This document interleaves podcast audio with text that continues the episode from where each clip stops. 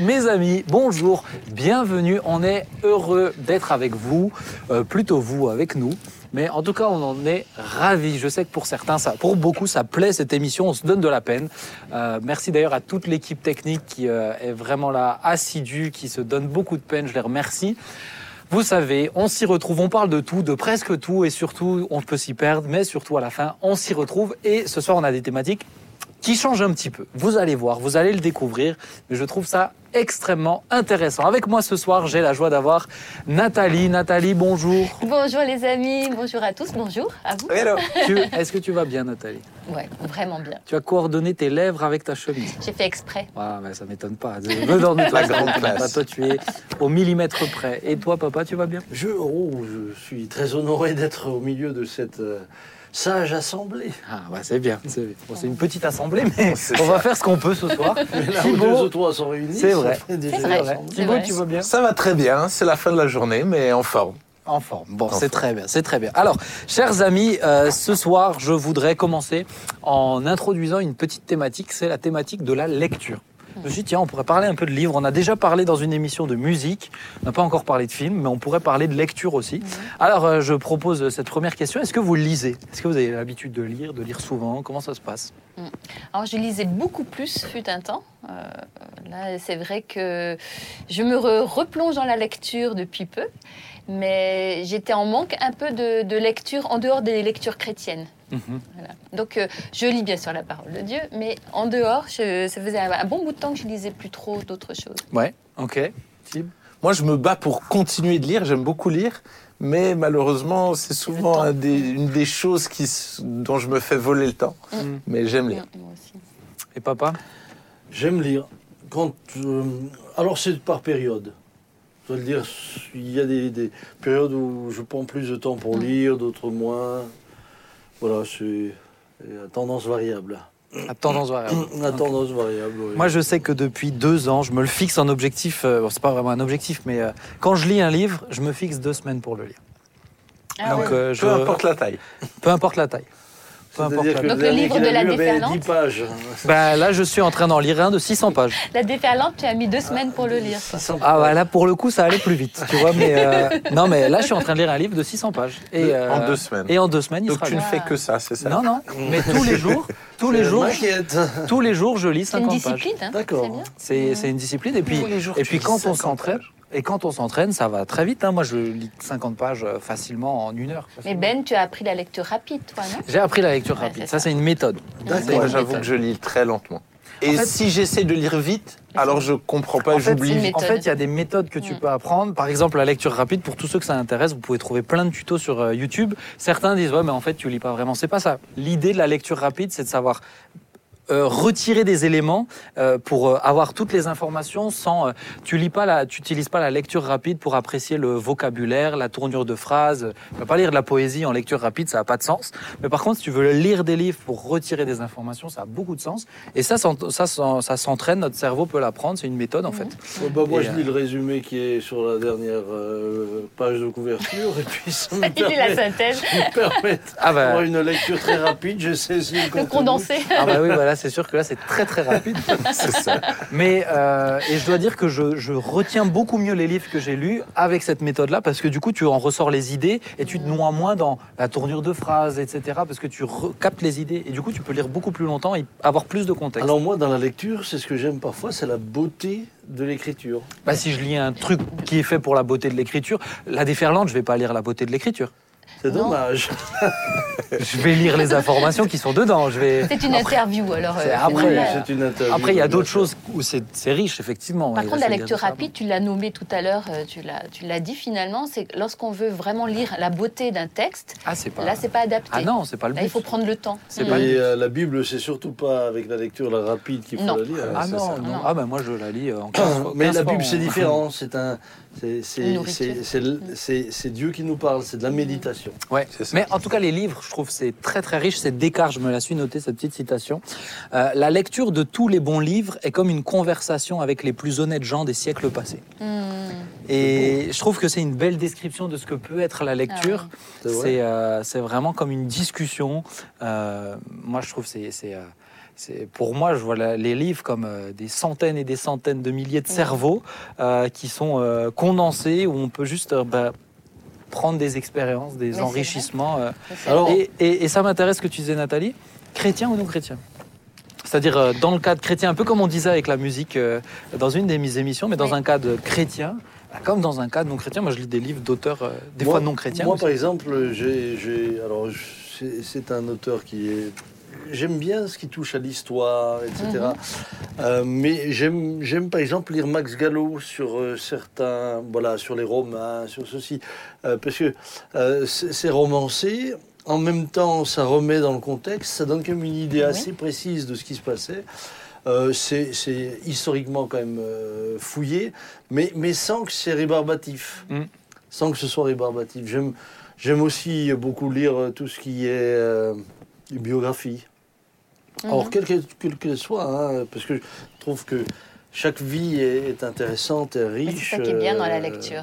Voilà. Ouais. Sociologie, moi j'aime beaucoup. Ah oui. euh, où certains, j'ai cité déjà Idrissa Berkane dans une dans une émission. C'est plus un peu scientifique, une approche. euh, Mais je trouve que c'est hyper riche. Type, toi, tu lis beaucoup de chrétiens que du chrétien, je, lis crois. que du chrétien. Mais oui. Moi, il faut que, que j'ai une motivation. C'est c'est ça qui va me motiver. Mais sinon, je vais lire le début et après, je vais lâcher.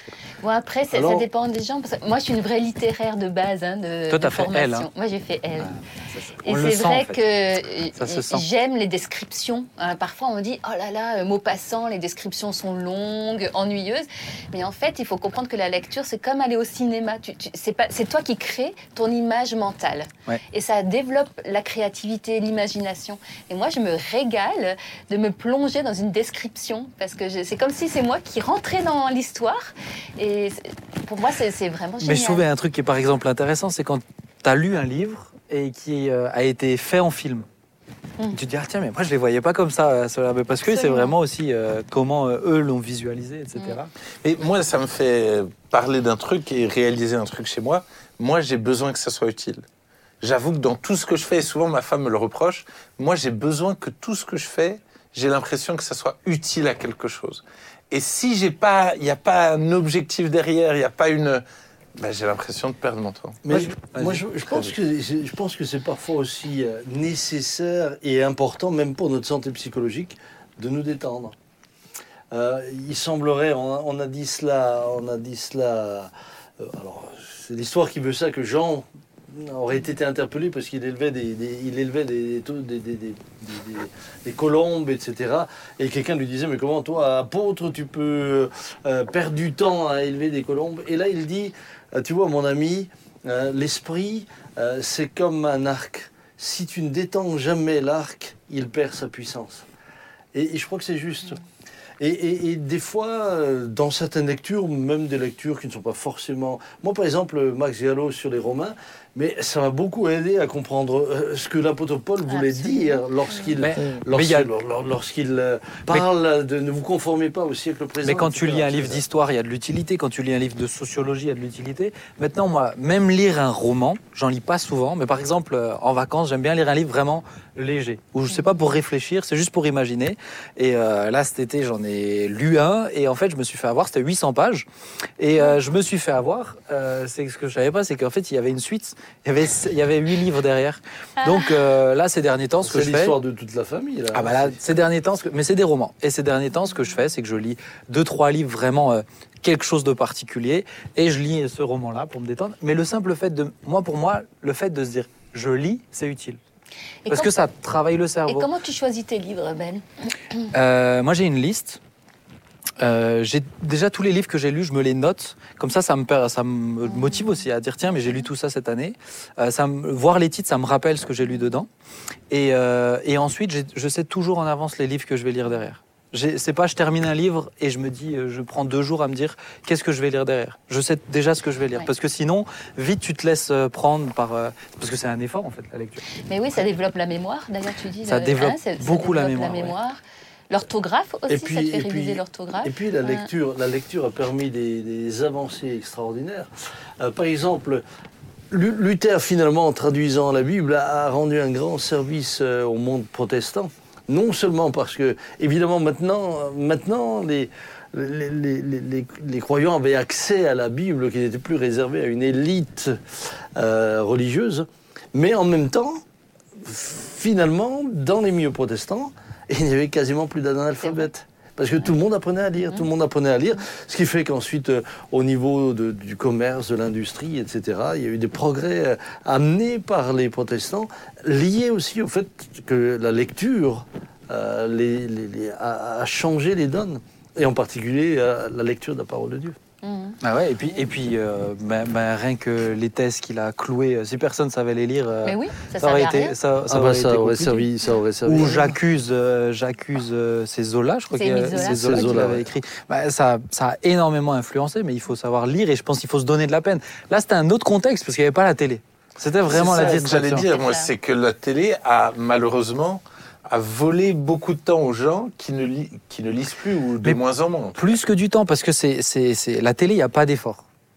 Lire, il y a du plaisir, Oui. mais il y a un effort. On est passif à la télé, c'est le danger. Et euh, d'ailleurs, euh, vous savez que euh, un des remèdes euh, à la maladie d'Alzheimer, c'est justement la réflexion. Mhm. Euh, et on encourage les gens à, à réfléchir, à faire des jeux où il faut réfléchir, etc. Et entre autres à lire. Et les Parce jeunes, que- ils n'aiment plus trop lire. hein, Exactement. La, la jeunesse. Alors j'a- j'avais lu justement Mais parce que un lire sondage. demande un effort. Oui, mais j'avais lu un Certains sondage. D'où certains veulent que ce soit utile. Mm. Disent, si Il y a déjà fait un effort, il faut que ça serve à quelque chose. J'ai lu un sondage qui a été euh, fait auprès des professeurs hein, de l'éducation nationale pour leur demander, d'après vous, pourquoi les jeunes aiment moins lire. Et leur réponse m'a beaucoup étonnée. Ils ont dit, mais parce qu'on leur fait lire des livres qui datent de trop longtemps en arrière. Moi, je suis pas d'accord avec Moi, ça. Je suis pas d'accord. Je suis vraiment Ah ouais. étonnée de cette réponse des professeurs parce que je pense que les- les jeunes, ils sont tellement habitués à être passifs que la lecture de- Oui, et, puis- demande et surtout qu'ils passent, ils passent leur temps dans des jeux futuristes constants, où ils sont dans des mondes totalement euh, euh, inexistants, ils sont dans, dans- dans des mondes parallèles. Dans la Euh, lecture aussi, on peut l'être, mais... Oui, on peut, bien sûr, on peut l'être. Mais non, je parle par rapport au, au passé ou à l'avenir. Mm. Je trouve que les jeunes ont beaucoup de Ah choses oui. qui sont plus, Mm. presque trop dans le futur Oui. et, et plus assez dans la réalité du temps présent. D'ailleurs, je pense que ce qui est intéressant dans la lecture, surtout aussi euh, euh, quant à l'histoire, l'histoire nous permet de mieux comprendre aussi le Mhm. présent. Ah oui. Ah, Puis on, on se rend compte qu'il y a des cycles. Ah, c'est sûr. Oui, et puis, mais, mais au-delà même, euh, je trouve que dans la lecture, il y a quelque chose qu'on ne retrouve pas dans la vidéo, par exemple. C'est euh, la finesse euh, de certaines, euh, certaines choses, qui, la complexité de certaines choses Oui. qui sont vite résumées à l'image Oui. euh, et qui, euh, derrière, quand tu lis l'article, quand tu lis la personne qui l'écrit, ah, c'est pas aussi simple que ça, en fait. Donc Mais je oui. pense que ça nous permet d'avoir vraiment une vision plus large. Mais si on Le parle des juste. et, et si on parle des, des, euh, des jeunes, par exemple, euh, par exemple, bah, les réseaux sociaux, Mhm. Pourtant ils écrivent beaucoup euh, les SMS, etc. Il y en a quand même pas mal. Maintenant, même si les notes vocales euh, sont, sont plus euh, présentes chez les plus jeunes, surtout sur Snapchat, etc. Par exemple, mais un réseau, pour moi, c'est parlant, hein, mais le réseau social des 18-30 ans, c'est Instagram. Instagram, c'est des images. Mm. Exact. Il n'y a plus de vidéos. Ah, Il n'y a plus de texte. Et les rares textes à côté, ouais, ils ne sont pas là pour que tu les lises, ils sont Oui, là pour occuper l'espace. Mais, euh, mais Mm. parce que souvent d'ailleurs, tu as des photos et les textes à côté, ça n'a rien à voir avec la photo. Eh mais oui. ça occupe l'espace, on ne lit plus ces textes. Mais moi, je vais même plus loin. Des, des fois, lorsqu'on est dans un échange avec quelqu'un, moi, je me rends compte des fois que les personnes euh, ne lisent pas. Rien que dans la façon d'échanger. Et ça, ça va vraiment très loin. Un jeune, un jour, m'a demandé, mais comment on, on peut apprendre à bien s'exprimer? J'ai dit, ben, est-ce que tu aimes lecture. lire Oui. C'est la lecture. Ah ben, il y a un Même le vocabulaire, Il y a un le- appauvrissement Mm. du vocabulaire qui est dramatique. Mais oui. Moi, je sais que même, quand je vais lire, euh, s'il y a un mot que je comprends pas ou je connais pas, je, vais, je, je me force forcément à le chercher sur le dictionnaire et de le lire. Et s'il m'intéresse, s'il me plaît, je vais le lire trois, quatre fois juste pour, euh, dans ma Oui. tête, le- l'amener. Mais moi, je suis étonné par le nombre de gens qui euh, suivent des débats politiques ou même des, des, des, des- des- des- des- des débats tout court euh, sur différents sujets, euh, qui finalement entendent un énormément de mots, mais dont ils ne comprennent même pas le sens. C'est vrai. Ils s'arrêtent même pas pour dire, mais ça veut dire quoi? C'est vrai.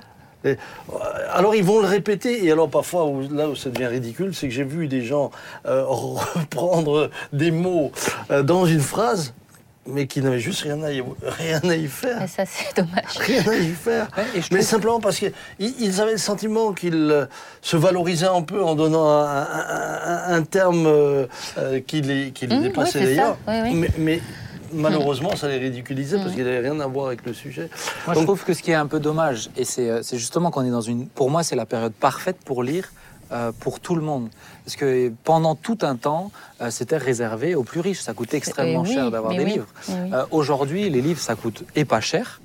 Euh, Ouais, alors c'est un- je mets quand même un Non, bémol. non, laisse-moi terminer. Ça coûte super cher. non, non, laisse-moi terminer. Tu as les qui- bibliothèques. Aujourd'hui, tu te fais une carte à la bibliothèque, tu as des de milliers poche. de livres Mm. euh, facilement Oui. accessibles. Et c'est comme ça que je veux l'entendre. Acheter des livres, ça coûte cher. Acheter des livres. Mais, ça coûte cher. mais de lire des livres, c'est pour Mais pas cher, vrai, tu peux lire des vrai. livres. Ou même avec une tablette, tu peux acheter des livres pour euh, 1 euro. Mais oui. Ah, pour 1 euro. Ils sont même et il y a beaucoup peux- de livres classiques gratuits. gratuits. D'ailleurs, pendant le confinement, il y a Mm. beaucoup de livres en e-book qui ont été offerts. Offert, Oh, ouais. sur la librairie, euh, je sais plus, républicaine, quelque chose comme ça. Mais euh, c'est, euh, c'est, moi je trouve, que c'est, on n'a plus l'excuse de dire ah c'est plus de notre milieu social. Parce que justement, ben, c'est possible. Et euh, moi, j'encourage chacun à lire. C'est vraiment un bon exercice aussi pour s'ouvrir l'esprit. Et je vous rassure, je lis du chrétien aussi. Mais parce oui. que certains ils vont se dire, lui, il écoute pas, pas que de la musique chrétienne. il écoute pas que, il lit pas que du. Je lis et j'écoute de la musique Eh chrétienne. oui. Et lire nous permet. oui. Euh, ça y est, il est On reparti à pour lui, critiquer on son prie pour lui. Max Gallo, hein, je vais retenir. Et lire aussi nous, nous amène à, à ne plus rentrer dans le jugement vis-à-vis de quelqu'un qu'on ne comprend pas. Parce que les lectures euh, t'amènent tellement dans, un, dans une zone où tu n'es pas habitué, des fois. Euh, Tu, tu rentres euh, dans une aventure et tu arrives à te mettre à la place du héros, tu essayes de rentrer dans, sa pensée. Et finalement, après, dans la vie courante, si tu rencontres des gens qui sont très différents de toi, eh bien, le fait d'avoir lu certaines histoires qui peuvent ressembler à, leur... à leur, à leur personnalité, moi, ça m'a permis de m'ouvrir en fait à, à la différence. Ouais. En tout cas, vous l'aurez compris, ça, il y a vraiment beaucoup de bénéfices à lire. Nous, on est Lisez, pro, lisez, lisez. pro lecture, on vous encourage. Ah Et peut-être, euh, ce qui peut vous aider, c'est si vous aimez pas lire. Beaucoup de gens disent, mais j'aime pas lire. Ça, je l'entends tout à fait. Oui. Mais si vous voulez apprendre à aimer lire, euh, moi, j'ai- mon souci, c'était longtemps, euh, j'aimerais aimer lire. Et euh, du coup, bah, faites-en d'abord une habitude. Oui. Euh, de, vous dites, tous les jours, au moins 10 minutes, je lis, même si c'est trois pages, vous en faites une habitude et petit à petit, je suis sûr, vous verrez, ça va vous stimuler. Il y a des livres plus faciles que d'autres. Oui, Ouais. et, et commencez, aussi. et commencez par des Mm. livres que vous aimez. Ouais, des Enfin, nouvelles. ou des choses De- comme ça. Mm. Commencez par des livres que vous aimez. J'aimerais euh, continuer parce que le, le- En tout cas, vous m'avez donné envie de lire. Ah, pense Eh bien, je connais une bonne librairie, philadelphie.com. Il connaît- Je suis un bon Il y a client. des très Je bons suis un romans bon client. chrétiens. il connaît un très bon livre à te conseiller, il s'appelle La Déferlante, euh, d'ailleurs. Euh, alors lui, c'est le champion. euh, Oh, mais c'est le- alors. Ah, mais on on l'a vu en Ah, sous Celle-là, il il l'attendait. C'était c'était un scud qu'il avait préparé depuis Ah, longtemps. voilà, voilà. En tout Eh cas, bien. euh, vraiment, je vous encourage. Moi, mon, mon défi que j'aimerais me fixer, c'est aussi euh, lire plus de livres euh, anglais, anglophones, Moi, germanophones. je ça ne lis que en, pas que en anglais, mais la majorité de mes livres, c'est en anglais. Ouais. Ah, je- du coup, pour le coup, je lis beaucoup Ça, plus lentement, mais euh, Alors, moi, je- je- j'aime lire en anglais parce que ça m'aide dans le vocabulaire. Euh, sachant que j'essaye de m'appliquer à Progresser. progresser en anglais. Et c'est vrai que là aussi, en lisant, c'est c'est- automatiquement. c'est intéressant. Je fais juste cette petite parenthèse. Après, on va faire l'autre oui. chronique quand même. Oui, oui, Mais c'est euh, Jean-Marie, euh, pour euh, ne pas avoir ces... Quand, même quand on lit la Bible, il y a vite les automatismes parce que nos- notre cerveau repère les mots, connaît l'histoire et ça peut vite aller et on, et on oublie de méditer pour euh, se pousser un petit peu. Alors Jean-Marie, je te dévoile, mais il lit en italien. Ah ouais. Ah ouais. Il lit en italien. Ah ouais. Comme ça, ça le force à s'arrêter vraiment sur ce qu'il lit. Sur, euh, Mm. Ah, ouais. Il faudrait que je lise en alsacien. C'est- c'est- Et ça existe, hein, le Je sais, Testament en je alsacien. sais. J'ai Ah, prévu de lire en cantonais pour être sûr de bien, de bien m'arrêter sur. euh, Ah, en cantonais, alors là, euh, Tu vas courage à t'arrêter. toi, hein. Tu vas t'arrêter. Je ne sais pas sur quoi, mais tu vas Je t'arrêter. pense même que tu vas pas commencer. Ok, ok. Du coup, j'aimerais qu'on puisse passer à cette dernière, deuxième chronique. Ça va pas être un témoignage, c'est plus euh, un expert, si je peux le présenter comme ça, qui viendra nous parler et l'intituler. Attention, n'ayez pas trop mal à la tête tout de suite, mais c'est la philosophie a-t-elle sa place dans la vie chrétienne? Dans la vie d'un chrétien. Est-ce que la philosophie a sa place dans la vie d'un chrétien? Et j'aimerais, euh, pour ce faire, euh, inviter Laurent à nous rejoindre. Salut Laurent. Hello. Ça va Laurent? Bonjour, tu, bonjour. tu, es- tu, tu vas bien, Laurent? Oui, très bien. Bon, alors écoute, oui, oui, oui, oui. Alors, c'est pour ceux qui nous suivent, il y a un petit décalage sur son image, c'est normal, c'est pas grave. Tant qu'on l'entend bien, ça va, on va se régaler. Laurent, est-ce que tu peux peut-être te présenter et nous présenter également ce que tu fais Pour quelles raisons je t'ai introduit en tant qu'expert dans le domaine de la philosophie, si tu le veux bien? Bah écoute, euh, je suis marié à Mélanie, que vous connaissez bien. Oui, J'ai deux garçons sur de qui l'église. ont 10 ans. Et je suis prof de philo depuis ah, plus d'une vingtaine d'années. Voilà. Euh, voilà, avec une, thèse américaine, on va dire, euh, de, de 7 ans. C'est plus qu'une parenthèse, parce que c'est aux États-Unis que j'ai voilà, que j'ai rencontré Dieu, que j'ai plié le genou, on va dire, que j'ai Wow. reconnu en Jésus Euh, mon, Seigneur et mon Sauveur. Hmm. Merci Seigneur. En tout cas, on est vraiment heureux. Moi, je me sens privilégié de pouvoir euh, échanger avec toi. Ah ouais. Et j'aimerais te poser cette première question. Donc, tu as entendu, hein, la philosophie a-t-elle sa place dans la vie d'un chrétien? Je te pose la première question. Comment, toi qui es prof de philo, tu définis la philosophie pour quelqu'un qui ne connaît pas? C'est quoi la philosophie?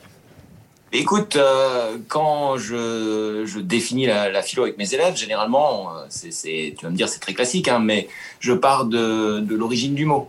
Oui. Et euh, bah, philosophie, c'est un mot qui dérive directement du grec et qui signifie euh, l'amour de la sagesse, mais qui signifie aussi l'amour du savoir.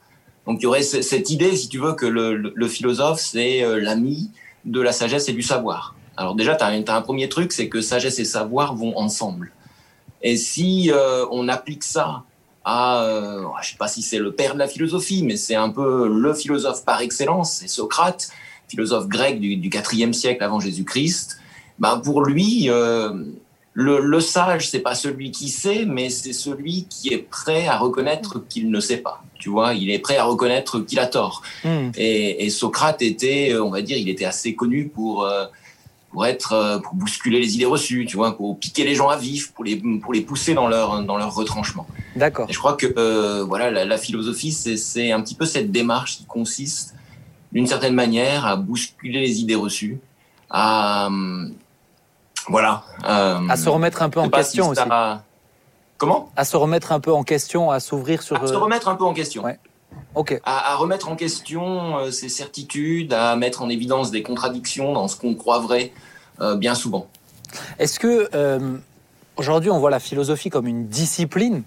Est-ce que c'est Ouais. pour toi une discipline ou c'est une façon de réfléchir ou, euh, C'est quoi pour toi la philosophie au-delà de, de la description et, et, euh, et la définition? Alors, qu'est-ce que tu veux dire par discipline? Euh, c'est- C'est euh, c'est réservé à certains, aux philosophes, à ceux qui aiment philosopher. Euh, mais là, toi, tu me parles de Bah, c'est s'ouvrir une aux matière, autres. c'est même une matière. Bah, hein. c'est une matière, ouais. Mais tu me parles de s'ouvrir aux Ouais. autres. euh, c'est c'est pas finalement réservé à certains, euh, la philosophie. Mais écoute, en fait, ce que tu dis, c'est euh, généralement quand moi je- je- j'introduis la notion aux élèves, je leur dis souvent que la philo c'est c'est presque un état d'esprit. En fait, c'est une démarche. Ouais. C'est la démarche de celui. D'ailleurs, c'est Aristote qui va dire la philosophie, elle naît de, de l'étonnement, de notre capacité à nous étonner du monde. Et je pense que finalement, la philosophie est une démarche que tu retrouves dans toutes les sciences. Et euh, quiconque finalement s'efforce de mieux comprendre le monde qui l'entoure, d'une certaine manière, a déjà l'esprit philosophique. Donc la philosophie n'est pas tant une discipline à part, même si c'est vrai que voilà c'est une matière, comme tu disais Samuel, euh, on l'enseigne à l'université, il y a des facs de philo, tu as des universitaires qui se spécialisent dans l'histoire de la philosophie, mais il me semble que la philo, si tu veux la, la présenter de manière assez euh, dynamique à des élèves, ben moi je commence généralement par leur dire que c'est une démarche, un état d'esprit, c'est cet esprit curieux que, que tu trouves chez l'enfant d'une certaine manière. Hmm, Donc ça se trouve N'hésite pas à poser certains, des questions, rien certains- n'est trop complexe. ça se trouve certains euh, philosophes euh, euh, sans même s'en rendre compte ou sans même en être conscient alors. Certains sont dans cette Ouais, démarche sans. dit, euh, Ouais. Totalement. Ok. Euh, je pense que les, les élèves parfois ne se rendent pas compte qu'en fait ils ont déjà l'esprit philosophique. Hmm. C'est ça. Euh, pour s'être déjà posé les questions. Qu'est-ce que toi tu aimes dans la philosophie? Ben, j'aime justement cette, cette, cette démarche qui consiste à, à réfléchir, à essayer de, de, de, de, de creuser des, des, des, des textes pour essayer de comprendre le, le, ouais, le sens de ce que fait l'homme. Euh, je trouve que cette, cette démarche de réflexion, qui est pas du tout anti-biblique, hein, je veux dire, le livre des Proverbes, il est traversé par ce terme de, de réflexion, et, et il me semble que c'est au début du livre, tu sais, des, des Proverbes où il dit euh, que euh, il faut que il faut inviter les plus jeunes à réfléchir. Euh, je, je sais plus exactement comment c'est dit. Il faudrait revoir le, le, le texte. Hmm. C'est dans le chapitre 1, c'est au tout début. Euh, Ouais. Inviter les jeunes à réfléchir. Donc c'est- cette, cette, cette réflexion, c'est quand même très stimulant. Ouais. Et puis euh, quand tu vois quand tu as un texte philosophique qui entre en résonance avec euh, avec euh, ta- vie de tous les jours, avec ta foi, c'est parfois très riche. Hmm. Mais justement, parce que la philosophie, elle a la réputation d'être anti-Dieu. Est-ce que c'est à tort ou c'est quoi ton opinion là-dessus? Ah, écoute, je vais, je vais répondre avec, euh, avec précaution. Je suis pas un historien de la philosophie euh, et quand tu, tu m'as présenté comme un expert, bon, je suis prof de philo, mais Oui, mais oui, dire- C'est- Moi, Mais, j'ai- euh, j'ai- c'est comme ça que je le présente. c'est- C'est ouais. beaucoup dire. Ouais. Euh, J'irai peut-être pas jusqu'à dire que la, la philo est anti-Dieu, mais ce qui est sûr, c'est que si tu prends euh, la philosophie moderne, contemporaine, c'est vrai qu'elle s'inscrit dans un contexte, euh, je dirais, je sais pas, historique, politique, qui voit l'homme s'émanciper de, de, de la religion. Mais c'est la religion, je dirais, dans sa dimension, tu vois, institutionnelle. C'est l'Église comme phénomène de pouvoir. C'est la religion dans sa dimension culturelle aussi. Euh, c'est-à-dire, c'est des, c'est des traditions, c'est des normes, c'est des croyances, mais qui relèvent quasiment de la superstition. Mm. Et euh, auxquelles des hommes, dans une France paysanne, dans une France rurale, des hommes qui, pour beaucoup, ne savent ni lire ni écrire, adhèrent, mais de manière presque superstitieuse. Ouais. Et c'est sûr que la, la philosophie moderne, contemporaine, elle va penser l'homme. Euh, je ne sais pas si elle le pense contre Dieu, mais elle le pense contre la religion Ouais. contre l'institution et contre cette dimension, tu vois, culturelle de la religion qui, qui fait de la religion une quasi-superstition. Est-ce que pour toi, euh, bah, on va citer le plus connu, mais Nietzsche qui va dire. Dieu est mort, euh, là, c'est, ça a l'air d'être quand même une sacrée attaque contre Dieu directement, moins contre l'Église. Est-ce que, euh, par exemple, c'est plus vis-à-vis de la religion que, que, que de Dieu directement Des fois, on pourrait se dire quand même.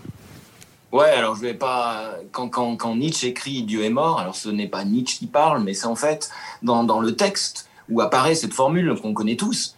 En fait, c'est un. le personnage principal du texte, c'est justement un, un gars qui, euh, qui panique euh, parce que les, les hommes ont cessé de croire en Dieu. et Hmm. qui dit mais si Dieu est mort, en fait, on n'aura plus de repères. Vous vous rendez compte qu'on a tout perdu et euh, en fait, le gars, Nietzsche le présente, c'est un, gars qui a une lanterne alors qu'il fait jour. Tu vois, et il y a vraiment cette idée que la, la mort de Dieu, en fait, il la présente comme un comme un désastre, mais vraiment un désastre au sens euh, le plus littéral du terme. Tu vois, c'est la perte de l'astre. Hmm. C'est-à-dire, on a perdu cette lumière qui nous sert, on a perdu ce guide, et on fait quoi maintenant? Euh, Et Nietzsche va essayer de, de penser l'homme sans Dieu. Ça, c'est sûr. Pour le coup, Nietzsche est un penseur athée. C'est-à-dire, il va essayer de, de dire, bah, c'est plus Dieu qui pose des règles pour l'homme, c'est nous qui allons les créer ces règles. Hmm. Hein, C'est nous qui allons les poser.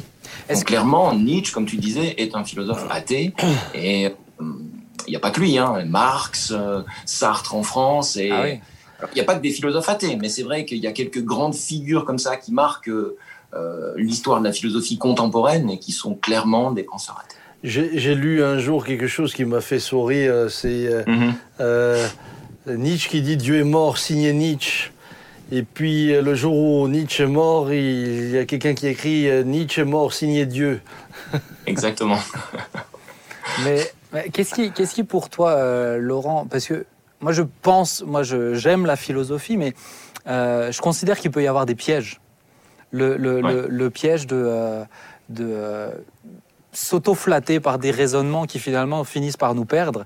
Euh, est-ce que Mm. pour toi, tu, tu, toi qui du coup l'enseigne aussi et qui est chrétien, qui a vraiment une foi vivante et Mm. concrète, euh, est-ce que tu identifies des pièges dans la philosophie dans laquelle il ne faut, pas tom- il faut pas tomber en tant que croyant?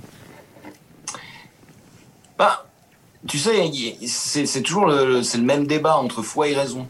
Je pense Mhm. que si, si, si, euh, si ta foi est, est- est ferme, pff, moi j'aborde la philosophie avec euh, de plus en plus de sérénité en fait, les textes avec de plus en plus de sérénité. Tu vois, j'hésite même pas à lire le texte, à faire lire le texte de Nietzsche à mes élèves, parce que je pense que ce texte en fait leur permet de voir que sans Dieu, euh, ben, cette perte de Dieu, elle pose quand même plein de questions. Euh, et je crois que si tu abordes les textes en étant nous-mêmes, on est ancré. A, il y a plus de comment dire de, de contradiction entre foi et raison, entre foi et réflexion. Et, et, et les textes, tu les abordes un petit peu à la lumière de ta foi. Et ma foi devient comme un petit peu une grille de lecture. Je sais pas si, si je, je m'exprime bien, mais euh, tu vois, c'est comme une grille d'interprétation. Ouais. Et, euh, et, et les pièges euh, n'apparaissent quasiment plus. Tu, tu, te laisses, tu te fais pas piéger puisque de- tu, tu les lis. euh, bah, ma foi est là, quoi. C'est pas comme si tu la perds. Les textes n'ont plus d'emprise. C'est pas pas plan- comment. C'est pas d'abord le plan intellectuel qui va euh, ou le plan de la raison qui va euh, primer, c'est d'abord le plan de la foi qui va te permettre de t'orienter un petit peu euh, ou- et prendre ce qui est nécessaire et laisser ce qui est mauvais. C'est ça. C'est ça. C'est hyper Et intéressant. qui va informer ma lecture et qui va euh, et qui me sert vraiment de grille de lecture. Qu'est-ce que Et, vous auriez et envie peut-être aussi, euh, peut-être aussi de, de bouclier d'une certaine manière. Peut-être c'est- c'est un moyen de se Ouais. protéger. Ouais, c'est hyper intéressant. sans même sans même que je m'en rende compte. Tu vois, c'est l'œuvre de l'esprit. Et je trouve que c'est intéressant parce que, parce que dans nos milieux à nous, euh, la philosophie, c'est euh, attention, euh, faut s'en éloigner. Et je, et je Mm. trouve que ton approche, elle est très intéressante. Les autres, qu'est-ce que Oui, moi j'avais une question, Laurent. Bonjour, Laurent. Euh, euh, tu sais, il y a ce fameux texte dans, que Paul s'adresse à Timothée qui lui suggère de, de s'éloigner des, des gens qui ont des discours creux, de, de ce qu'on appelle la connaissance, qui euh, amène à des arguments sans fin. Et euh, toi, vis-à-vis de ces textes, comment, comment tu t'es placé? Euh, tu sais, euh, dans- il y avait ce, ce témoignage dans ta deux minutes où justement je, je prenais l'exemple de Paul dans Acte. Alors, Euh, laisse- laisse-moi juste, laisse-moi 17, juste, excuse-moi, laisse-moi juste replacer. Ouais. T'as deux minutes, c'est un site d'évangélisation. Vous pouvez aller dessus où Laurent a donné son témoignage. Comme ça, les gens ils comprennent de quoi tu parles. Vas-y, je te laisse reprendre. Ouais, et, ouais, exactement. Euh, et dans, dans Acte 17, en fait, Paul n'hésite pas à se, tu sais, à se frotter aux philosophes de son temps, c'est-à-dire aux épicuriens, aux stoïciens.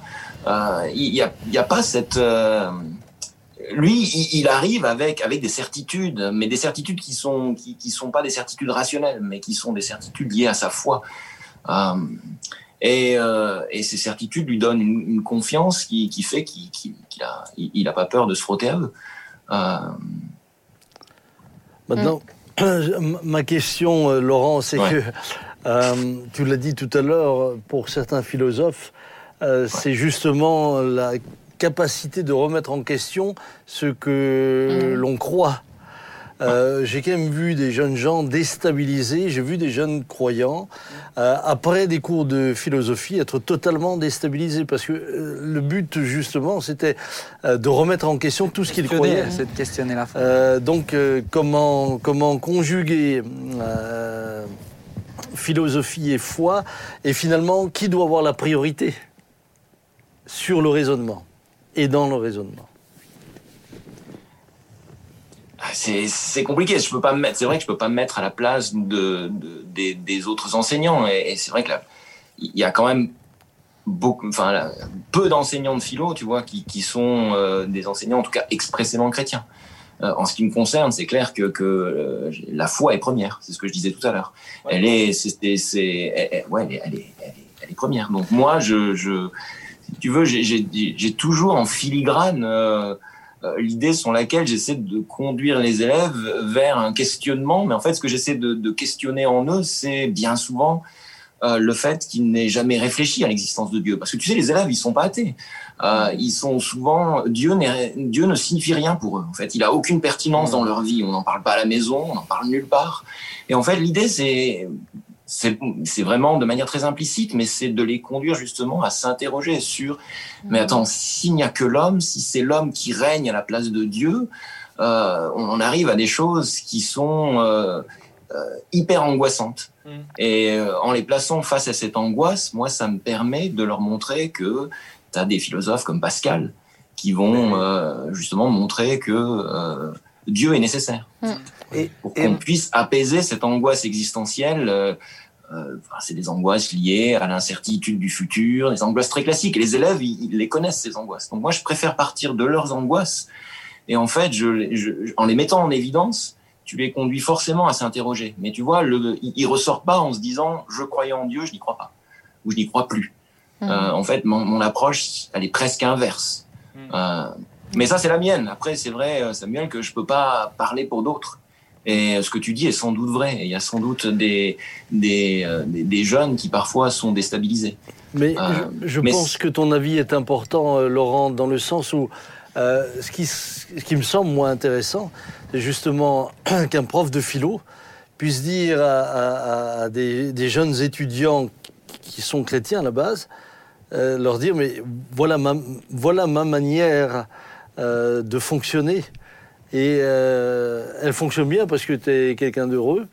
Elle fonctionne bien parce que euh, elle ne t'empêche pas justement de t'intéresser à la philosophie sans que cette dernière devienne un piège. C'est ça. Au contraire, C'est ça. au Mais contraire. si je peux donner juste un, une petite, un petit témoignage, une petite anecdote, moi il y a une jeune à qui je pense, euh, qui euh, est en études universitaires et euh, c'est des milieux souvent compliqués hein, au niveau de la foi. Et euh, sa foi, elle était déjà pas au top à ce moment-là. Et elle a vraiment été euh, fragilisée euh, dans le cadre de ses études. Et ce qui s'est passé, c'est que au bout de 2-3 ans, elle avait toujours un prof de philo, mais qui est chrétien assumé. C'est-à-dire que les textes sur lesquels il les fait bosser, c'est des textes chrétiens aussi. Euh, et donc, ça, en énerve pas mal d'élèves, pour le coup, euh, qui ont manifesté contre lui, etc. Et elle, petit à petit, elle a réussi. Elle était, mais dans ses raisonnements, j'ai, pourtant, j'ai raisonné avec elle. hein. J'ai essayé de discuter. Mais, c'était, il y avait des blocages, en fait. Sa foi, vraiment, elle a été sapée. Et, euh, ce prof de philo, par ses travaux, par les exercices qu'il lui faisait faire, même si c'était pas dans ce but-là, l'a ramené vraiment sur le chemin de la foi, en fait et a réussi à la ramener à, bah, bah, à un discours cohérent bah, vis-à-vis de ce qui, au fond d'elle, euh, Après, moi, moi, si- moi, si je peux rebondir, je pense que tout dépend pas du professeur. Je pense qu'il faut qu'on encourage les gens à chercher. Moi, je vois ce que tu nous as raconté sur Nietzsche. Moi, je trouve ça extraordinaire parce que j'ai l'impression qu'aucun d'entre nous ne savait l'envers de cette phrase-là. Et que si on la sait, bah, tout d'un coup, on n'est plus aussi catégorique. Et malheureusement, beaucoup de gens sont catégoriques dans le fait que la philosophie est athée parce qu'ils euh, ou prônent l'athéisme parce qu'ils prennent qu'une partie et ils ne cherchent pas. Je veux dire, fait, hein. Descartes, moi, quand euh, je creuse Descartes, moi, je sais que je trouve c'est extraordinaire parce qu'il pose des questions qui amènent vers Dieu, vers cet être euh, supérieur, Pascal et d'autres. Et je pense qu'il faut qu'on encourage nos jeunes à chercher et, et à creuser, pas juste à prendre ce que le prof dit. Et, et à être juste influencé par un prof, mais de creuser vraiment les, les, les- les- d'autres Mais tu avis. sais, Thibault, ce que tu dis, c'est vrai, parce que moi, je me suis convertie, euh, j'avais 29 ans. Donc, quand j'ai fait de la philo, hein, c'était euh, niveau bac, quoi. Mais je me suis rendu compte que la philo m'a aidé à, à- dans les livres bibliques, dans les textes bibliques, à chercher vraiment le- la profondeur des textes. Et moi, je peux dire que la philo m'a m'a aidé à, à- à comprendre Dieu dans la Bible. Alors, justement, parce que là, on s'est pas mal arrêté par rapport aux élèves et c'était intéressant d'en parler. Mais moi, si je t'ai fait Alors, venir, juste, c'est- juste par rapport aux élèves, je, je dis pourquoi j'ai réagi. Parce que, entre autres, Ah, vas-y, dans, mais- dans- dans la confusion, euh, j'ai j'ai- je- j'ai le souvenir d'un fils de pasteur qui s'est suicidé. Ah. Le gars, ça l'a profondément perturbé.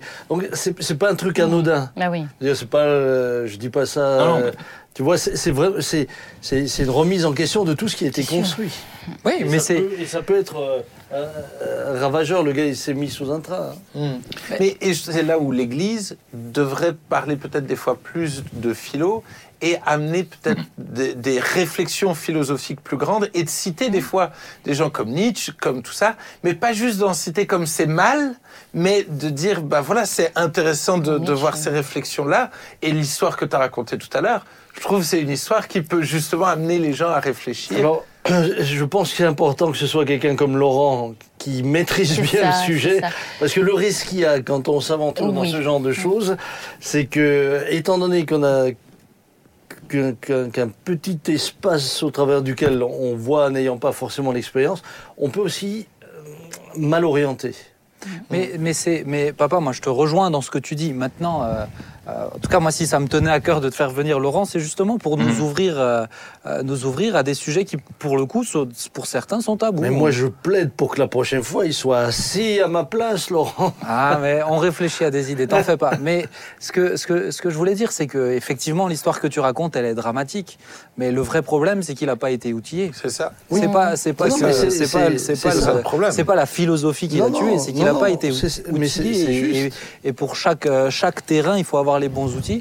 Euh, de la même manière que certains sont tombés dans un fanatisme religieux sous prétexte de foi aussi, oui. euh, et ont fait Ouais. des atrocités ou euh, donc aussi. Ouais. C'est, c'est, je pense que c'est plus, euh, faut, ça, et je te rejoins Thibaut, c'est, c'est outiller les gens. Et pour moi, t'entendre là, c'est aussi, euh, c'est aussi outiller les gens, pas juste les étudiants, les gens. Oui, Euh, et c'est la question que je voudrais poser pour te pour terminer. Euh, Mhm. Toi qui la pratique, toi qui pratiques du coup régulièrement la philosophie, ou plutôt qui a cet état d'esprit de philosophie, euh, qu'est-ce que ça t'apporte quotidiennement dans ta foi ou dans ta vie de tous les jours euh, de philosopher? C'est pas une question, euh, pas une question simple, ça. Tu as 30 secondes. Ah. Non, c'est pas vrai. Je t'embête. Je t'embête. Vas-y, partage. Non, tu sais, euh, c'est ce que je, crois que je l'ai dit tout à l'heure un petit peu, mais c'est quand parfois euh, tu vas avoir un texte qui va entrer en résonance avec euh, une, question que tu étais en train de te poser ou une préoccupation ou ta foi. Je vais te donner un exemple tout simple. Là, récemment, je lisais un texte et c'est un texte sur, sur l'autorité et il est, il est totalement entré en résonance avec la question de l'autorité parentale. Et, et là, le, le texte m'a parlé de la même manière, tu sais, qu'un texte biblique, là, parfois, euh, il, il apparaît, il, il t'apparaît comme jamais avant. Euh, mais sinon, euh, tu vois, il y a, il y a pas de, il y a pas de, c'est pas mécanique. C'est-à-dire que parfois, tu lis des textes de philo qui sont ardus, qui sont compliqués, tu ressors, et tu te dis, mais là, j'ai- rien compris, euh, qu'est-ce qu'il essaie de dire? C'est Et, euh, On n'est pas les voilà. seuls. Et, et puis parfois, tu as des textes qui d'un coup te, te, te percutent. Et parfois, hein, ça peut être un texte que tu as déjà lu avant. Mm. Euh, là, ça m'est encore arrivé cette année, tu vois. Un, un texte que j'avais lu, étudié, et puis qui soudain m'a parlé. Euh, c'est donc dire que la philo m'apporte quelque chose dans la vie de tous les jours.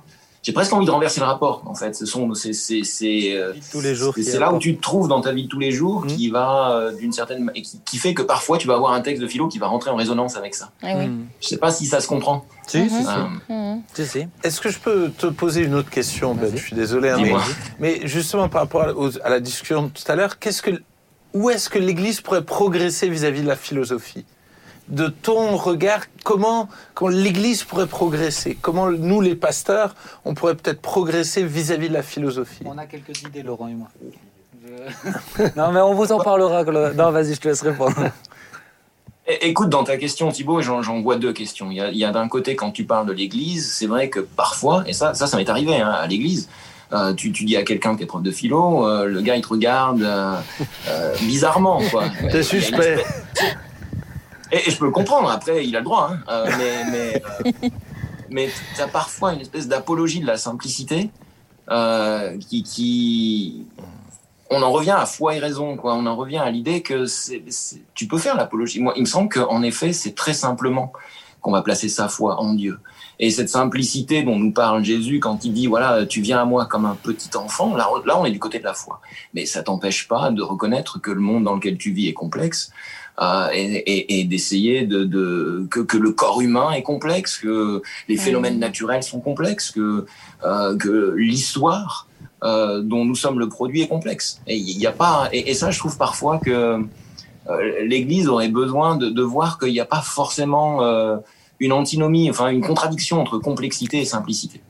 Euh, ça, c'est la première chose. Et, et ensuite, Thibault, par rapport à, ce que- à la deuxième partie, enfin, quand tu parlais des, des, de vous, les pasteurs, bah justement, moi, j'ai, quand je vous entends, j'ai vraiment parfois, et, et je le dis de manière, je, je le dis euh, sans, en toute honnêteté, franchement, parfois, alors bien sûr que tout est ancré dans la parole de Dieu, bien sûr que vous êtes là pour essayer, mais, mais dans la démarche, c'est, très philosophique. Hein. Parfois, les accroches sont, ça ressemble presque à un cours de philo. Donc, euh, je te réinviterai, Laurent. Je te mais avec après, bien sûr, le, le désir, ben justement, le désir parfois aussi de bousculer euh, l'Église. Mhm. Euh, Il y a ce désir aussi, tu sais, quand on parlait tout à l'heure de bousculer les gens dans leur certitude, mais parfois aussi c'est les bousculer dans leur confort. Mm. Et, et, et ça, c'est déjà philosophique. C'est pas forcément pour que les gens ressortent en se disant, au fait, Dieu il existe ou il n'existe pas. Mais c'est peut-être au contraire pour les pour, pour les inviter à vivre leur foi plus pleinement et leur dire, attendez les gars. euh, La vie chrétienne, elle a peut-être une autre dimension. Et donc, ce que, ce que vous faites s'inscrit pleinement. Donc, quand tu dis qu'est-ce qu'un philosophe peut apporter à l'Église, euh, au pasteur, je, je pense, moi, je trouve que dans, dans, dans, dans vos messages, il y a, il y, a, il y a quelque chose qui, pour moi, ressemble parfois à un cours, à la manière dont je construis un cours. Dans l'approche, Ah. déjà. Et puis je pense, mais je pense qu'il y a moyen de progresser pour outiller les gens, pour outiller les gens en, en- en faisant le lien entre la, la, la foi et comment interpréter les textes. Laurent, merci beaucoup parce que le temps passe vraiment et c'est passionnant Ouais. de t'écouter Ah, maintenant. lui poser encore une question. Mais, mais on, le, on, le, on le Euh, réinvitera, papa. Le- alors, laisse-moi lui poser cette alors, dernière alors question. avant qu'il te la pose, tu me feras aucun signe si le timing est dépassé. Parce qu'à chaque fois que le timing est dépassé, tu me fais des gros yeux. Là, ce sera de ta C'est faute. parce que ta maman m'attend Ah, pour ah, manger. voilà. Donc- et après, je me fais gronder. Donc, tu as le droit de euh, poser voilà. ta question, mais en sachant, C'est- C'est juste un réflexe d'autodéfense. mais en sachant, chers internautes, que réellement, je pense, euh, Laurent, je te réinviterai pour, pour euh, euh, répondre à des questions philosophiques aussi qui sont Bah, je, veux juste revenir à la genèse de notre discussion dans laquelle tu as expliqué ce que signifie euh, la philosophie en partant du terme grec que c'était l'amour de la sagesse. Euh, comment résonne en toi ce texte qui dit que bah, finalement la crainte de l'éternel c'est le commencement de la sagesse Hmm. Non, mais c'est sûr que quand j'ai dit tout à l'heure, et, et- et en fait, là, j'ai ouvert, euh, en anglais, tu as une expression qui dit j'ai, ouvert une boîte de. de de Pandore. de- j'ai, simplement ouvert la boîte, quoi. Mais euh, quand j'ai dit que c'était l'amour de la sagesse, là, on aurait pu s'arrêter et on aurait pu consacrer tout le reste de l'émission à ça. Euh, mais tu veux dire quoi par sagesse?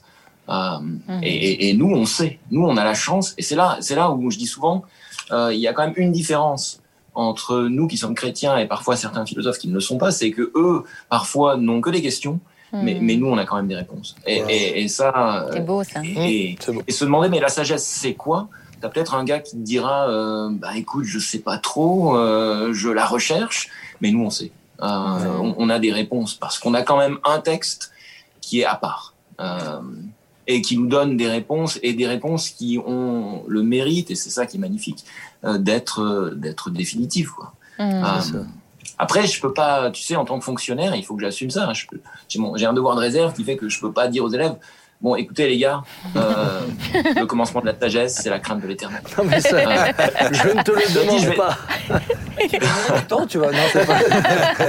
en tout cas, Laurent, merci infiniment pour cet échange extrêmement Merci. riche Ouais, et euh, stimulant. Merci à Euh, vous pour Stimulant. votre. Merci beaucoup. Merci Laurent. Merci. Ciao, ciao, Laurent. Merci, Ciao, ciao. bonne soirée. C'est sûr que peut-être certains ne sont pas à l'aise avec euh, ces réflexions, etc. Mais personne n'est obligé de rentrer, de lire des textes comme ça. Mais n'ayez pas peur, en tout cas. Euh, vous pouvez en parler. Vous avez des gens comme Laurent, des gens qui ont l'habitude, en tout cas, de réfléchir. Euh, N'hésitez pas à leur en parler pour être, pour avoir, pour être aussi. Mais euh, il m'a un peu tendu la perche là en, questionnant la, la, sagesse pour terminer cette émission avec cette dernière chronique qui est très liée à celle qu'on vient d'écouter. C'est il faut rechercher la sagesse de Dieu. Euh, Jacques 1,5 qui nous dit si quelqu'un d'entre vous manque de sagesse, qu'il la demande à Dieu, qui donne à tous simplement et sans reproche, et il lui sera euh, donné. J'aurais pu prendre des textes de Proverbes, j'aurais pu prendre, euh, euh, j'aurais Oui, pu prendre dans. Ecclésiaste. Il y en a dans pas mal d'endroits. Rechercher la sagesse de Dieu. Alors peut-être poser cette question quelle est la différence entre la sagesse des hommes, selon vous, et la sagesse de Dieu? Ben, Moi, il me semble que la, la réponse évidente, c'est que euh, Dieu sait. Dieu ne se pose pas de questions. La sagesse humaine se pose un tas de questions, cherche des réponses. Euh, Dieu, lui, euh, sait toutes choses parfaitement. Maintenant, euh, lorsque tout à l'heure je citais cela avec Laurent, euh, la crainte de l'éternel, c'est le commencement de la sagesse. Je, je crois justement que euh, la sagesse selon Dieu, c'est d'obéir à ce qu'il nous dit, sachant que lui sait. Mm. Et, et, je crois que c'est et, c'est là que nous sommes appelés à redevenir de- comme des enfants, parce que parce que nous, nous savons et nous avons ces certitudes euh, que la philosophie humaine ne va pas venir ébranler en nous. Nous avons cette certitude, ce qui n'empêche pas les interrogations ou ce qui n'empêche pas les, échanges que nous avons. Moi, moi j'ai l'impression que le problème, c'est que là, on a été très vite dans, dans l'après-conversion. Moi, je pense que la sagesse humaine, c'est de croire qu'on sait en dehors de Dieu. Et, et- et beaucoup de gens ont cette même assurance, je dirais, que tu as, mais parce qu'ils croient, mais en dehors de Dieu. Je pense que le début de découvrir la sagesse de Dieu, c'est vraiment de réaliser, comme l'a- dit tout à l'heure Laurent, c'est de devenir ignorant. De reconnaître que je suis ignorant et de reconnaître que j'ai besoin du Dieu qui sait. C'est Socrate Et, qui alors, je peux devenir, euh, finalement, avoir de l'assurance, Mais, mais à quelque part, il y a ce passage-là de, de mourir à nous-mêmes et de reconnaître que je sais pas, en fait. Ouais, je pense que le défi, euh, le, le- le- le dé- la différence, c'est, c'est- elle, est- elle est là-dedans. Euh, la sagesse humaine, c'est, c'est fait à base de, de, de- un peu ce que tu citais de Paul euh, par rapport à Timothée. Les discours creux, c'est, c'est euh, cette flatterie en fait. De, euh, euh, ce- c'est, vraiment se lancer des fleurs à soi-même, de faire des phrases très compliquées avec beaucoup de concepts, etc. Et c'est et et il y a vraiment quelque chose de, l'ordre de l'orgueil dedans. Euh, la sagesse qui vient de Dieu, c'est, elle se trouve pour moi dans la simplicité, et c'est ce que tu disais dans, dans la mise en pratique, en fait, toute simple. L'obéissance. Euh, La sagesse de Dieu, Oui. c'est, faire les La choses aussi. tout elle, exige la foi. hein. Ouais. Alors, euh, moi, je sais que la sagesse humaine aussi a tendance à dire qu'il n'y a pas une seule vérité. Euh, Il y a plusieurs vérités possibles, et d'où les discours euh, qui n'en finissent jamais. Alors que, que nous, on a, c'est vrai, cette grâce, cette faveur de connaître la vérité qui est une personne et qui est toujours avec nous. Et, et ça, ça libère. Mais C'est ce, qui irrite, c'est ce qui irrite aujourd'hui. Euh, Oui. Tant que C'est tu dis l'absolu. je suis en recherche, ça c'est très, ça c'est très 20e, Mm. 21e Ouais. siècle. Tant que tu dis tu es en recherche, là tu es in. Une fois que tu dis tu as trouvé, Mm. là tu es suspect. mais, mais parce que parce que nous pouvons dire oui j'ai trouvé. Oui. O- Oui, Christ est la réponse. Oui, Dieu est la réponse. Mais ça exige la foi. Et je comprends que des gens qui n'ont pas la foi, qui n'ont pas fait cette rencontre personnelle avec Dieu, oui. euh, s- continue à se poser toutes ces questions. Et puis un autre piège, c'est que quelqu'un disait cela un jour et je trouvais ça intéressant. Un peu de philosophie éloigne de Dieu, beaucoup de philosophie rapproche de Dieu. C'est ça. De C'est science. comme un peu de science éloigne de Dieu, beaucoup de science Mm. rapproche de Dieu. Ah, C'est, c'est, c'est, euh, Parfois, on se contente de quelques bribes de philosophie, on a retenu certaines phrases, etc. Puis ensuite, presque, on s'en. Vous savez, c'est comme la culture, moins t'en as, c'est comme la confiture, plus tu l'étales. Et, et- et c'est parfois le problème, c'est qu'on se satisfait de, de certains résumés euh, euh, qui sont réducteurs et malheureusement qui, c'est de qui éloignent de la vérité. c'est- c'est de l'orgueil, c'est de l'orgueil. C'est vrai, c'est la satisfaction de la chair. hein. Ouais, Maintenant- c'est- ça, ça satisfait la chair, mais pas plus. Maintenant, vis-à-vis du monde, la Bible dit quand même dans un Corinthien que la sagesse de Dieu est folie pour les hommes. Hmm. Euh, mais est-ce que ça veut dire concrètement qu'on est. Alors pour certains, on l'est, mais, euh, mais est-ce que ça veut dire qu'il faut euh, bah, passer pour des fous euh, Du coup, euh, nous qui avons, en tout cas, recherchons, sommes dans cette euh, direction de la Bah, il ne le faut pas, mais c'est ce qu'on est. C'est ce qu'on croit qui est fou. Mais je pense pas qu'il faut chercher à être fou et chercher à être illisible, incompréhensible. Euh, je pense que c'est important, au contraire, de s'intéresser à la philosophie, à la sagesse, même au raisonnement du monde, parce que, à quelque part, ces gens-là ont besoin de réponses. Et si nous, jamais on arrive à parler leur langage, ben, beaucoup de ces gens-là ne seront jamais éclairés. Nous, on a eu la grâce d'être éclairés, mais c'est à nous Oui, de faire le pas vers eux et ne pas attendre que eux fassent le pas euh, juste comme ça. Parce que la, folie, c'est perdre la raison, comme on dit. Mais la foi, il y y, a- beaucoup d'irrationnel dans la foi. Alors Kierkegaard, c'était un philosophe chrétien qui disait que la foi, c'est un saut dans l'irrationnel de l'absolu. Et c'est vrai, on rencontre Dieu, l'absolu. Et c'est la raison et la foi. euh, si la foi, est- si la raison est soumise à la foi, là, tu as beaucoup de, de réponses finalement, beaucoup de réponses. Ah, mais c'est ça, mais Mm. c'est ça le juste, le- le- l'ordre juste de, Mm. de la chose. C'est d'abord la foi et ensuite la raison. Ben, c'est- c'est- L'Écriture dit l'humilité précède la gloire. Mais l'humilité nous emmène quand même à devoir reconnaître qu'on est tellement petit face C'est à tout ce qui nous entoure. Il y a Parce tellement. que pour dans les sciences, a- euh, dans- dire qu'on c'est- dire qu'on a tout compris, ça veut dire que tous ceux d'avant, ils n'avaient ils pas tout compris. Et nous, oui, on a tout compris. Mais, pour juste. moi, ça fait même partie de l'honnêteté intellectuelle. L'honnêteté intellectuelle, c'est aussi de dire, mais je sais pas tout, de loin pas. Mm. J'ai- Et, et c'est là que, et c'est là que le, le fait que Dieu nous emmène un absolu. Hmm. Il, il est. Je suis celui qui, qui Mhm. est. Il est. Mhm. Et, et- et tout a été créé en lui. et tout. Mais lui faire confiance, c'est bien sûr la sagesse la plus élevée qu'il puisse y avoir. Et en même temps, aux yeux bah, de ceux qui ne le connaissent pas, on est des cinglés.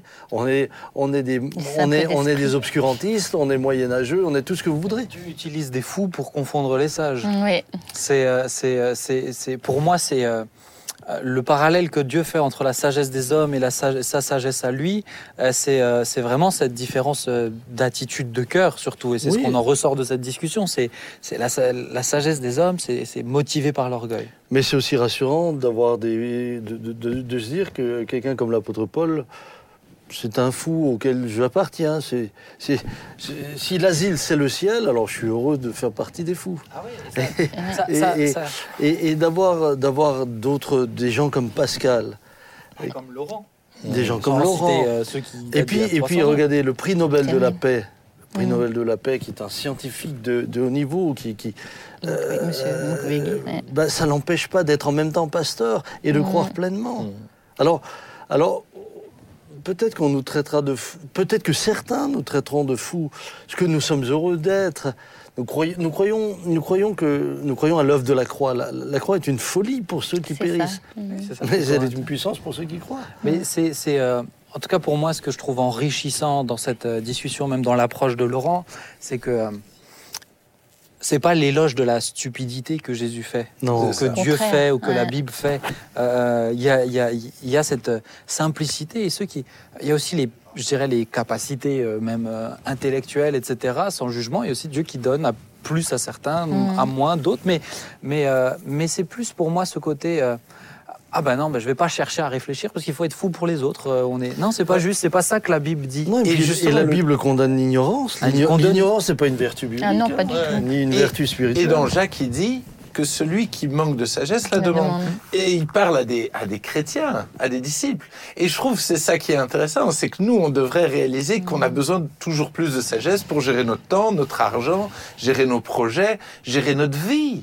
Je veux dire, parce qu'on a, on croit, Dieu merci, on est sauvé, Dieu merci, mais j'ai besoin de sagesse pour la gestion de ma vie quotidienne et j'ai besoin de demander à mais de Dieu. sagesse pour savoir euh, interagir avec des. Paul était rempli de sagesse, Mais quand il ouais. interagit. Mais, mais même pour être un témoin de Christ, Bah oui, la, exactement. la- la- la Bible dit Mm. l'homme sage gagne des âmes. Mhm, c'est ça. Il faut de la sagesse. Mhm. Mais, Il mais faut de la et, sagesse. c'est, et, c'est, euh, et, et- et ce texte dit qu'il le demande, seulement qu'il le demande avec foi. Et oui, Seulement qu'il le demande avec foi. oui. Ah, parce que sinon, il est comme, euh, un, je sais plus la suite, euh, comme dans, mais dans une tempête euh, et, qui, euh, et, qui est, et qui, est pris par de ça, Mm. de ça et là les flots. Mais c'est, euh, c'est, c'est ça, la foi doit primer, mais euh, il n'empêche que la raison a sa place et surtout le- euh, la réflexion.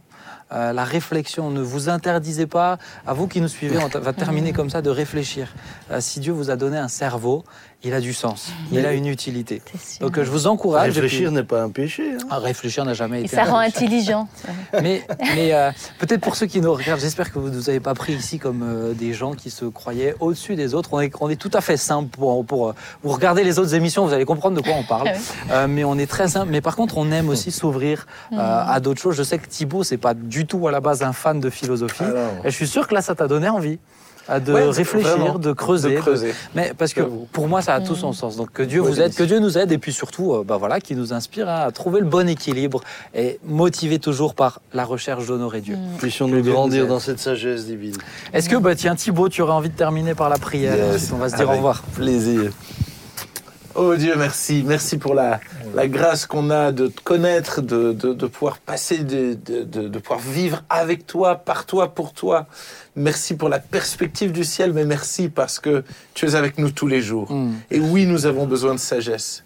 Oui, on a besoin de ta sagesse. Aide-nous, Seigneur, je te suis vraiment à mieux gérer nos vies, à mieux savoir faire, savoir être, savoir vivre. Aide-nous, Seigneur. Aide-nous à réfléchir mieux.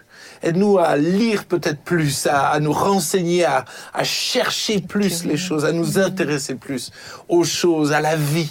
Merci Seigneur, vraiment de nous aider chacun d'entre nous euh, dans ce lieu, mais également nos bien-aimés sur Internet. Vraiment bénis-les, touche leur cœur, change leur vie également, au nom de Jésus. Amen. Amen. Amen. Amen. Amen. Merci à vous, Nathalie, papa, Thibaut. C'était un plaisir. C'était un peu différent, chouette. mais je trouve très très intéressant. Pourquoi pas? Je pense qu'on va réinviter et puis on va raborder des, réaborder des questions comme ça. À vous qui nous suivez, j'espère que ça vous a intéressé, stimulé. Notez-le en commentaire. Dites-nous ce que vous en avez pensé. Et n'oubliez pas, si ça peut parler à d'autres, vous pouvez partager cette vidéo. Ça a tout son sens aussi. S'ouvrir à d'autres horizons. Que Dieu vous bénisse. À vendredi prochain, 19h. Ciao, ciao. Ciao. Au revoir.